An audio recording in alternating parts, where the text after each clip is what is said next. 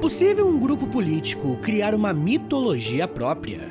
Até que ponto alguns símbolos podem ser ressignificados? Essas são algumas perguntas que podemos nos fazer quando estudamos a relação do nazismo com o ocultismo. Praticamente tudo que envolve algum tipo de teoria da conspiração acaba ganhando bastante espaço no interesse de boa parte das pessoas. E se não gera interesse, pelo menos uma curiosidade.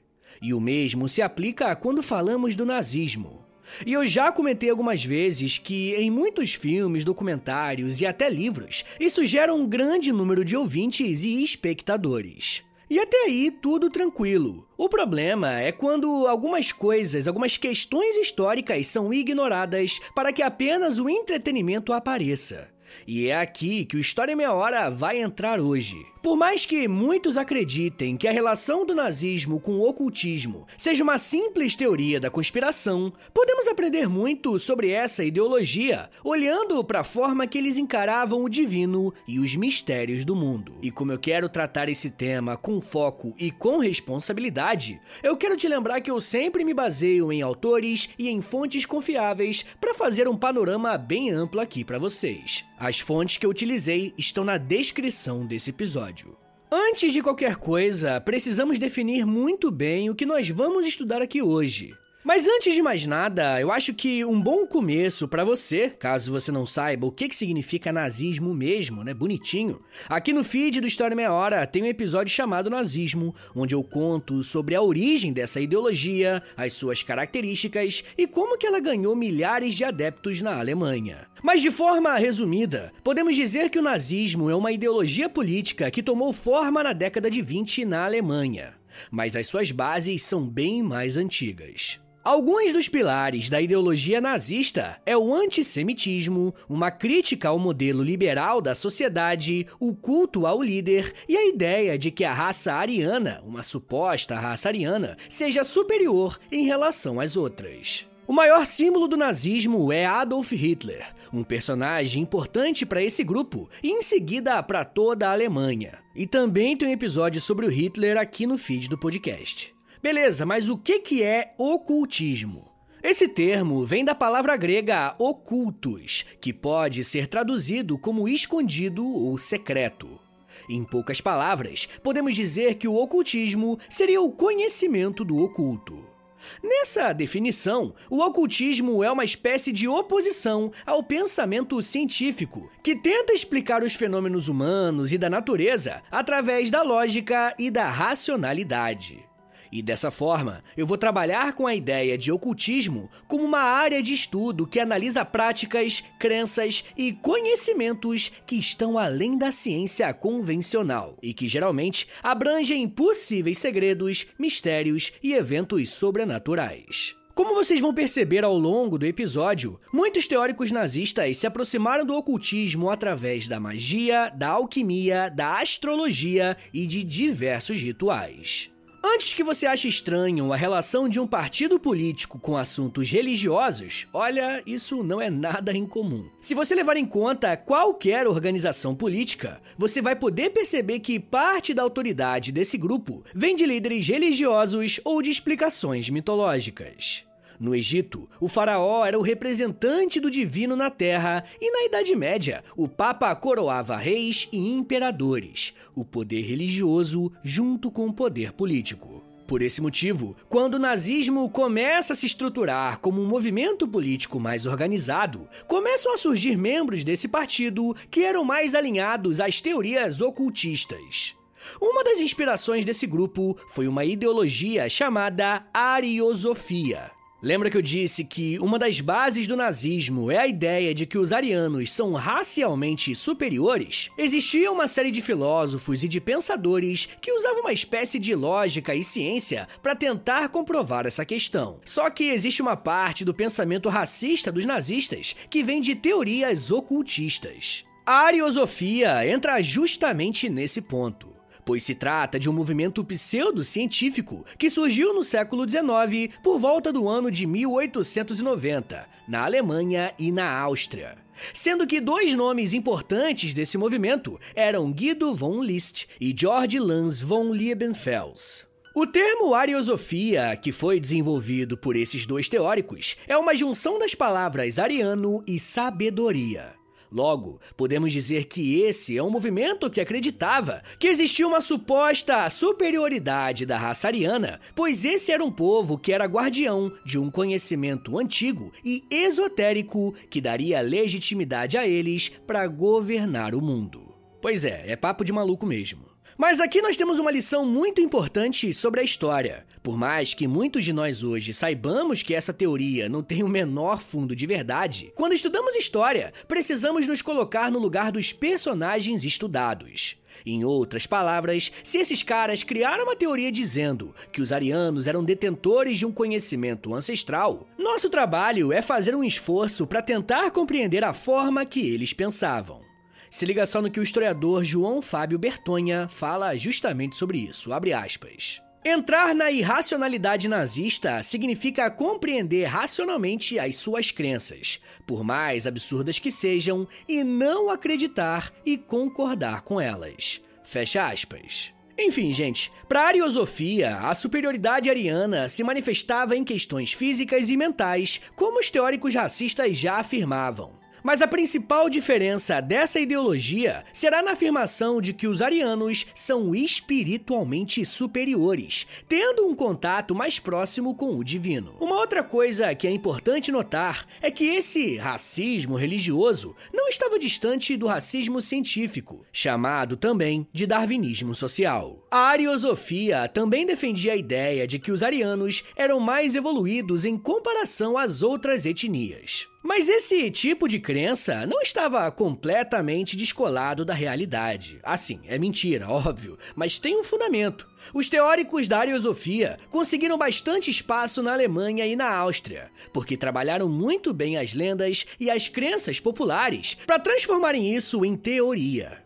O Guido von List, por exemplo, aquele cara que eu falei agora há pouco, trabalhava como dramaturgo e romancista, e por isso tinha uma proximidade com esse tipo de cultura popular. Os historiadores que se debruçam sobre esse tema não têm dúvidas em afirmar que o sucesso das teorias supremacistas dos arianos tiveram uma grande adesão de boa parte da população alemã.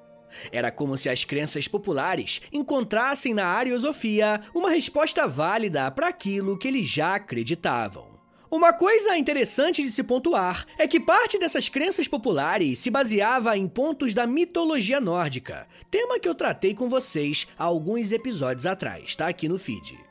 Muita gente acha que a mitologia nórdica era praticada apenas por vikings, mas os povos germânicos também tinham as mesmas crenças, e a ariosofia usava bastante a mística dos germânicos antigos, chegando a escrever em runas para dar uma áurea de misticismo.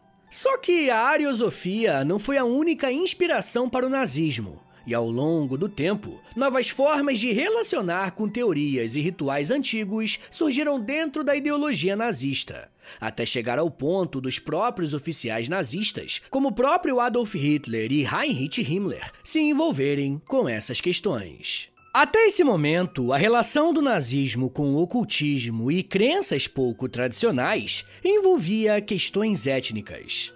Como vimos, a ariosofia tentava sustentar a ideia de que os arianos tinham um contato mais próximo e mais específico com a divindade, e por isso seriam superiores. Mas a questão é que essas crenças não eram as únicas que existiam na Alemanha nesse período.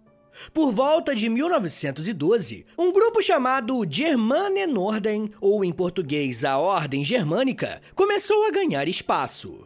Diferentemente da ariosofia, esse era mais um grupo que cresceu na Alemanha baseado no antissemitismo.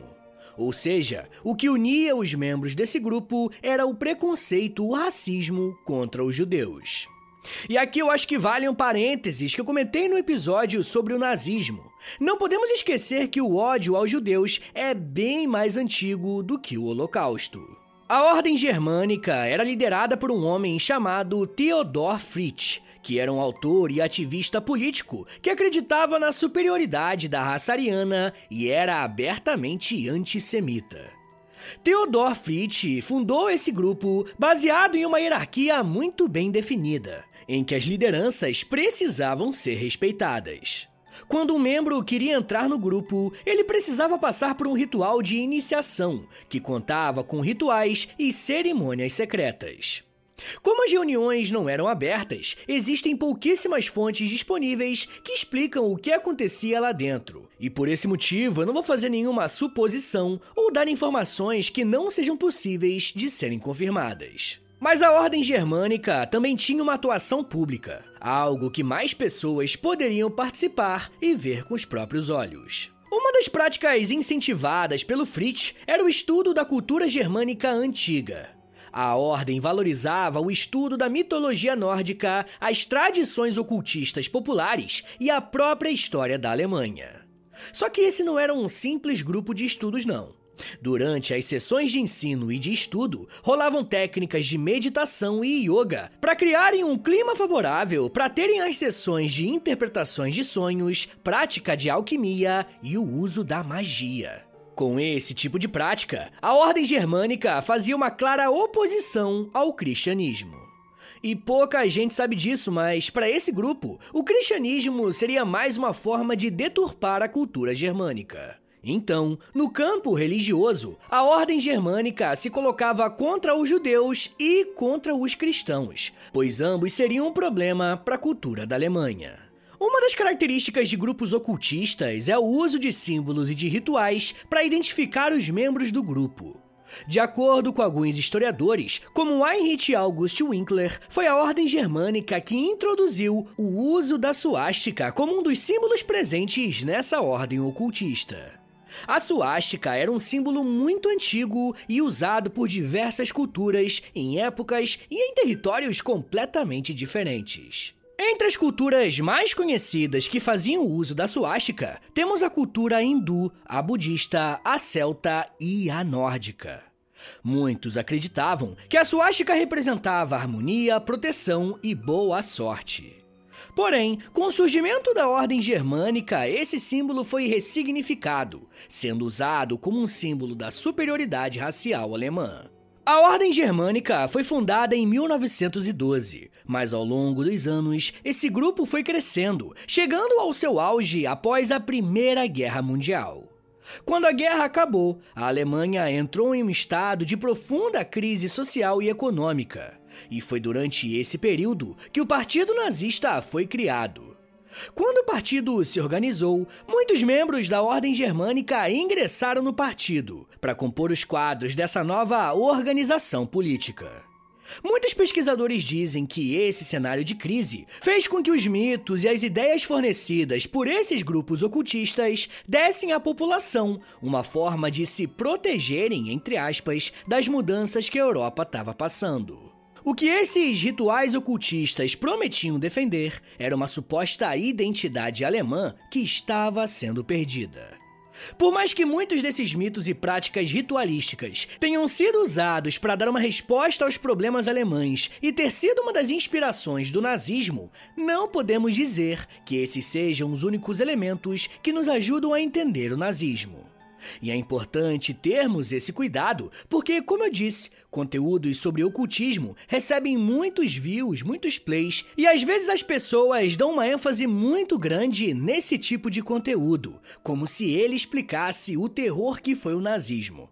Mas na verdade, o nazismo tem uma explicação material muito clara. Não tem nada de oculto, de mágico. Esse papo de ocultismo é só mais uma característica do nazismo que ajudava a contribuir para criar um tecido social grosso que unificasse esse povo alemão que estava completamente perdido na década de 30. O ocultismo estava presente sim no Partido Nazista, mas nem de longe era a única manifestação cultural e religiosa desse grupo político. Até esse momento, o ocultismo se fazia presente dentro do partido nazista, mas era algo muito marginal, tá ligado? Não chegava a ter um protagonismo ao ponto de influenciar tomadas de decisão importantes. Porém, isso estava com os dias contados. Quem vai colocar essas ideias ocultistas dentro da cúpula nazista será um homem chamado Heinrich Luitpold Himmler, um dos principais líderes nazistas e o maior simpatizante do ocultismo. Eu já quero falar mais sobre esse personagem tão intrigante para o nazismo e como que ele abraçou essas teorias muito doidas. Mas me dá um minutinho aí, tá, gente, que daqui a pouco a gente volta. E eu falo um pouco mais sobre força sobre-humana, mitologia, guerras, Thor e Amazônia. pois é, a Amazônia. Segura aí, que é um minutinho só.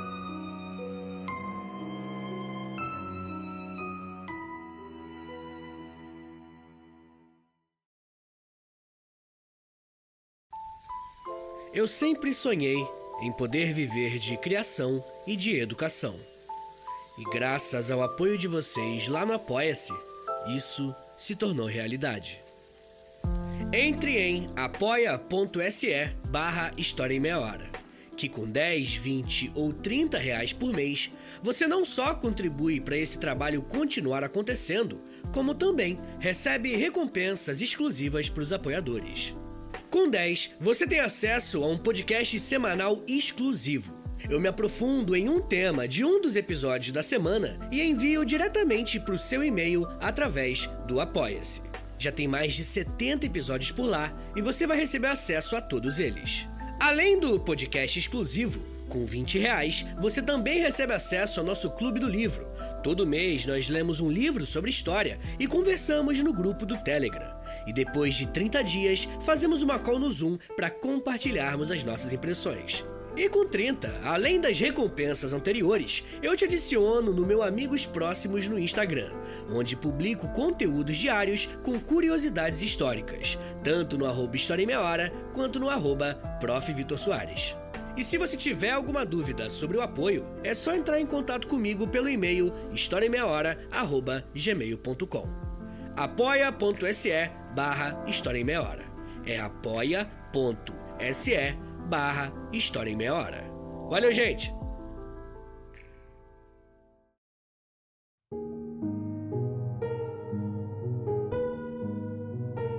Abre aspas. Por que acreditamos na Alemanha e no Führer?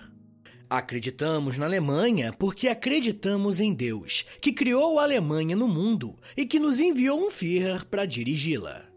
A quem devemos servir em primeiro lugar? Estamos a serviço do nosso povo e do nosso Führer Adolf Hitler.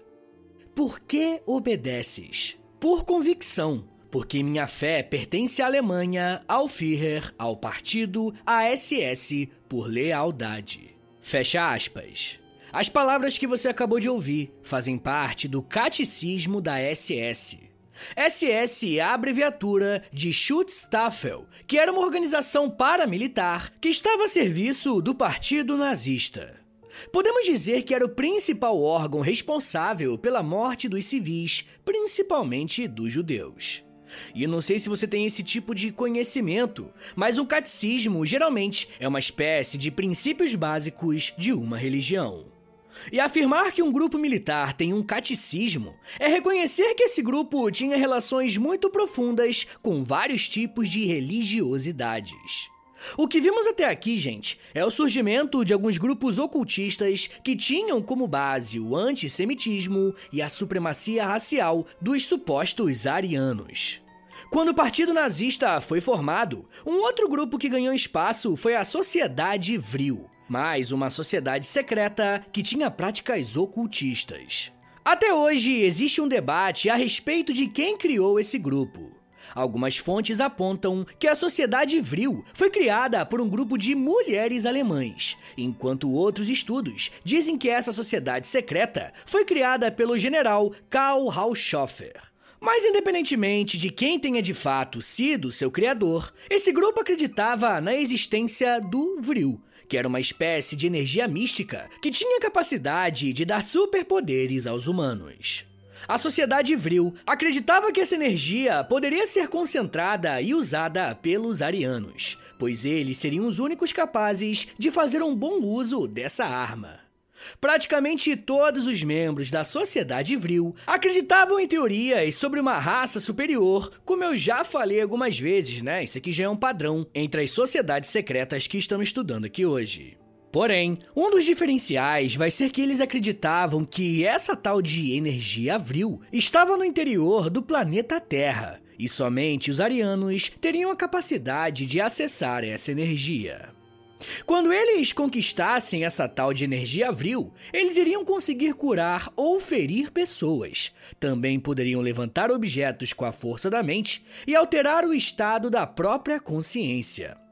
E esse poder seria conquistado através de sessões comunitárias de meditação e até de orgias. Quando os nazistas perceberam que essa seria uma oportunidade de aumentarem os seus poderes, alguns membros do partido ingressaram na sociedade, sendo que um dos nomes mais importantes foi o de Dietrich Eckart, que acreditava ter desenvolvido a técnica da hipnose. Alguns documentos vão apontar que todos os membros da cúpula nazista faziam parte da sociedade Vril. Outros indícios também vão mostrar que o fundador da sociedade Vril, supostamente Karl Haushofer, tinha uma proximidade com Hitler, que tinha um grande interesse na história da Alemanha e nos ritos que os germânicos tinham.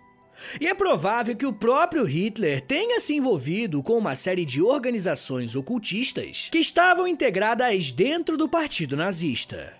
Porém, as fontes sobre isso são um pouco mais escassas, o que dificulta muito nosso trabalho, porque existem muitas especulações e muitas teorias envolvendo a figura de Hitler e o ocultismo. Uma das práticas que é mais documentada é a crença na teoria do sangue e solo. A teoria do sangue solo é mais uma teoria que aponta a superioridade racial ariana e era uma das bases do espaço vital. Aquela teoria que afirmava que os arianos deveriam ter um território próprio onde apenas os arianos viveriam e os outros povos iriam servi-los.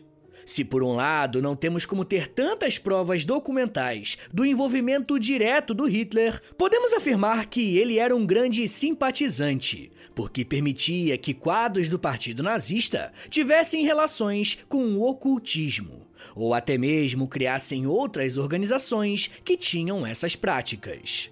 Um dos seus homens de confiança era Heinrich Himmler, chefe da SS e um grande defensor de teorias ocultistas. Himmler era um comandante muito importante que ascendeu muito rápido dentro da hierarquia nazista. E além de controlar um dos principais braços militares dos nazistas, ele foi muito influenciado pela ariosofia, que conversamos mais cedo. Além disso, Himmler era um astrólogo e acreditava que a vitória dos alemães estava escrita nas estrelas e estava selada pelo destino. Por mais que Himmler tenha sido um líder militar, a sua atuação também tinha relações com as crenças ocultistas. Himmler foi um dos que encarou o cristianismo como um problema a ser combatido pelos alemães nazistas, pois essa religião ia contra alguns princípios antigos germânicos.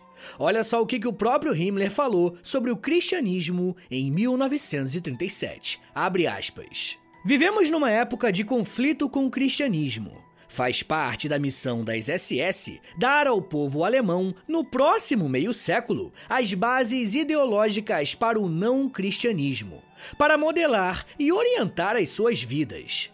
Essa tarefa não consiste meramente em ultrapassar um adversário ideológico, pois tem de ser acompanhada em todos os passos por um ímpeto positivo Nesse caso, significa a reconstrução do legado germânico no sentido mais lato do termo. Fecha aspas.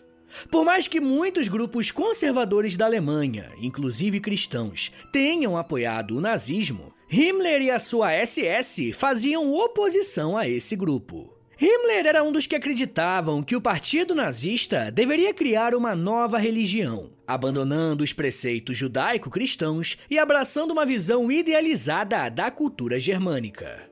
Isso mostra que, mesmo dentro do partido nazista, existiam disputas e discordâncias. Uma das formas de materializar essas crenças foi o aluguel de um castelo para ser a base dessa nova crença. No início da década de 30, Heinrich Himmler tomou posse do castelo de Wewelsburg. Ele queria que esse castelo fosse um lugar separado e purificado para a prática livre das suas crenças. O contrato de aluguel desse castelo foi feito com a data para ser devolvido após 100 anos. Olha que doideira! Indicando que os nazistas tinham um projeto longo de perpetuação do poder. Em 1935, o chefe da SS alterou o nome do castelo e o nomeou como Escola Wewelsburg SS. A nova escola passou a receber alguns rituais e cerimônias de iniciação, tanto da SS quanto de outras organizações que o Himmler estava envolvido. Soldados se casavam ali, batizavam seus filhos e tinham momentos de estudos da cultura germânica. A própria escolha do castelo revelava como que esse líder nazista estava completamente envolvido com as lendas e crenças ocultistas. O castelo estava localizado em uma região chamada Floresta de Teutoburgo, onde tribos germânicas lutaram e venceram as tropas germânicas há mais de dois mil anos. Logo, a presença da SS e dos seus grupos ali era uma forma de resgatar esse heroísmo antigo. Se liga só no que o historiador John Stuck falou exatamente sobre isso, abre aspas. Para Himmler, as tribos germânicas tinham a cultura mais elevada. Para ele e para SS, era muito importante ter esses vínculos com o passado, porque eles podiam dizer: somos parecidos com os guerreiros germânicos. Fecha aspas. Além da antiguidade, a Idade Média também era uma inspiração para Himmler. Uma de suas maiores influências era o rei Henrique I, fundador da dinastia saxônica e conquistador das terras no Oriente. E como esse era um feito que os nazistas queriam replicar, o Himmler tentou emular o modo de vida de Henrique I. Ele passou a andar acompanhado de 12 oficiais que compartilhavam todas as refeições e reuniões como se ele fosse de fato um rei.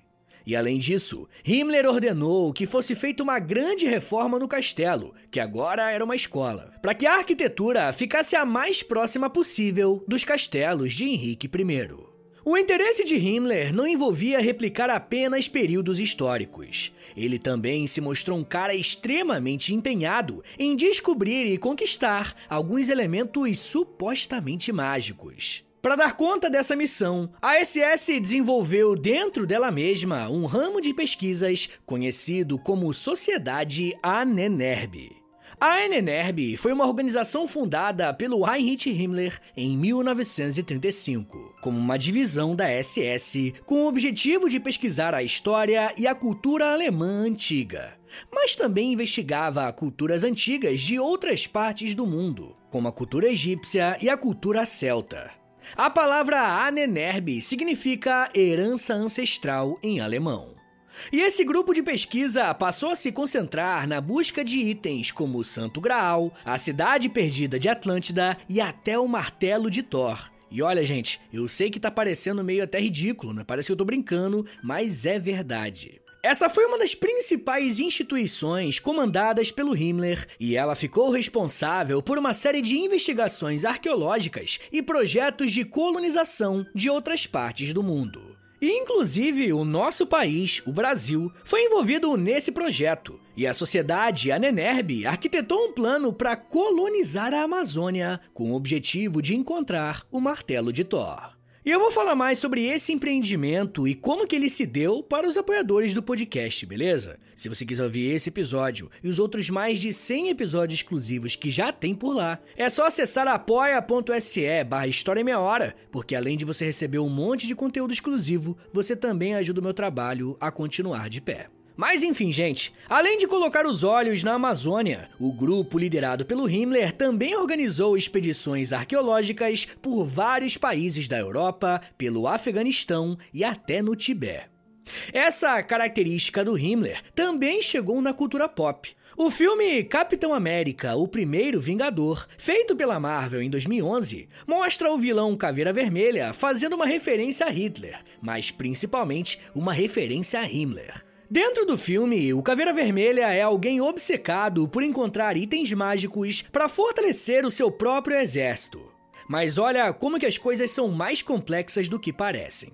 Por mais que a motivação desse grupo de pesquisa nazista tenha sido a procura de elementos mitológicos, esses pesquisadores conseguiram catalogar uma série de itens importantes nas expedições arqueológicas. Como o objetivo também era estudar culturas antigas ou afastadas, pesquisadores etnográficos, ou seja, especialistas no estudo de etnias e características antropológicas, deram uma série de contribuições aos seus campos de atuação. O objetivo era provar a superioridade da raça ariana através desses achados. Mas o que eles acabaram fazendo foi dar algumas pistas importantes sobre povos e culturas que estavam fora do mapa dos grandes pesquisadores tradicionais. A Nenerbe foi tão importante que acabou limitando a atuação das outras entidades ocultistas. Na prática, Himmler trabalhou ativamente para que os outros grupos deixassem de existir e somente a sua ordem fosse contemplada como aquela representante da nova religião nazista. Como a SS também era responsável por parte da operação do Holocausto, a Anenerbe passou a realizar experiências médicas em alguns campos de concentração, como no campo de Dachau. O envolvimento com o ocultismo e o nazismo aconteceu desde o início desse partido político. E mesmo após a queda do Terceiro Reich, alguns grupos ocultistas tentaram manter as crenças presentes. Quando Hitler morreu em 1945, na invasão soviética a Berlim, uma intelectual chamada Savitri Devi tentou fazer uma conexão entre a ideologia ariana com a cultura hindu. Ela acreditava que o Hitler era um ser que atingiu o chamado Swami, um termo hindu para se referir a aquele que domina a si mesmo, colocando Hitler com um status praticamente divino. Já o diplomata chileno Miguel Serrano achava que o Hitler estava em Shambhala, um centro subterrâneo na Antártida, onde estava em contato com deuses do submundo. Pois é, vagabundo é muito doido. Dali, o Hitler iria retomar para dar início ao Quarto Reich. E sim, quem defendeu essa ideia foi um diplomata. Todos esses relatos e grupos ocultistas mostram que por trás de toda ideologia autoritária existe um forte movimento que nega qualquer tipo de ciência moderna e que existe a partir da racionalidade e do teste na realidade. Movimentos políticos que negam esse princípio científico tendem a ser problemáticos, mas isso já é um papo para uma outra meia hora.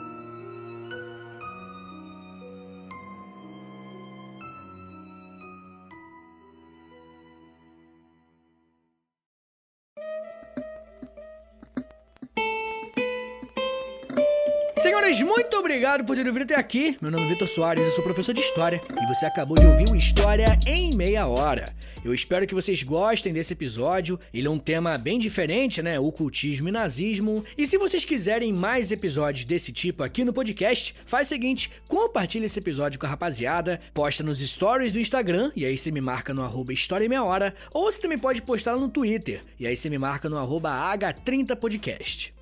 Se você gosta do História Meia Hora, se você quer ver esse podcast por muitos anos de pé ainda, faz o seguinte, dá uma passada lá no nosso Apoia-se, beleza? É apoia.se barra História em Meia Hora. Tem mais de 100 episódios exclusivos para apoiadores, tem Clube do Livro, tem conteúdo diário lá no Instagram, tem muita coisa. Entra no apoia.se barra História em Meia Hora, porque se você quiser e puder me ajudar, vai fazer uma grande diferença. Mas rapaziada, também tem o meu Pix, tá? Qualquer valor é muito bem-vindo, tá bom? Meu Pix e o meu contato é historiaemmeiahora@gmail.com. Pessoal, o História Meia Hora tem a parceria com a loja. A gente vende as nossas camisetas, blusão, moletom, tudo lá. Entra em loja.com.br, é loja L-O-L-J-A, loja, assim que se escreve. Aí você digita História Meia Hora, que você vai ser transportado para nossa lojinha. Qualquer produto que você comprar lá, além de você ficar gatão ou gatona, você também ajuda o nosso trabalho, beleza? Uma outra coisa que eu vou te pedir, e isso aqui não custa nada, custa um minuto da sua vida, é o seguinte: vai no perfil do História Meia Hora, aí no Spotify, clica em cinco estrelinhas na avaliação, clica em seguir e por último clica no sininho, porque o sininho envia uma notificação para o seu celular avisando que tem episódio novo, beleza? Pessoal, eu quero te convidar também a ouvir o meu outro podcast de história. É de história e é de humor também, tá? Então, vai com essa cabeça aqui, que o negócio lá não é, não é muito levado a sério, não. É o História pros Brother. Ele também tá aqui no Spotify. É só digitar História pros Brother que você vai ver eu e o Alexandre Níquel conversando um pouquinho sobre história e falando muita besteira. Já vai se preparando. Então é isso, gente. Me siga nas redes sociais. É arroba no Twitter, no Instagram e no TikTok. Tô sempre no TikTok fazendo um videozinho educativo de um minutinho lá, tá bom? É isso, gente. Muito obrigado. Um beijo. Até semana que vem. E valeu!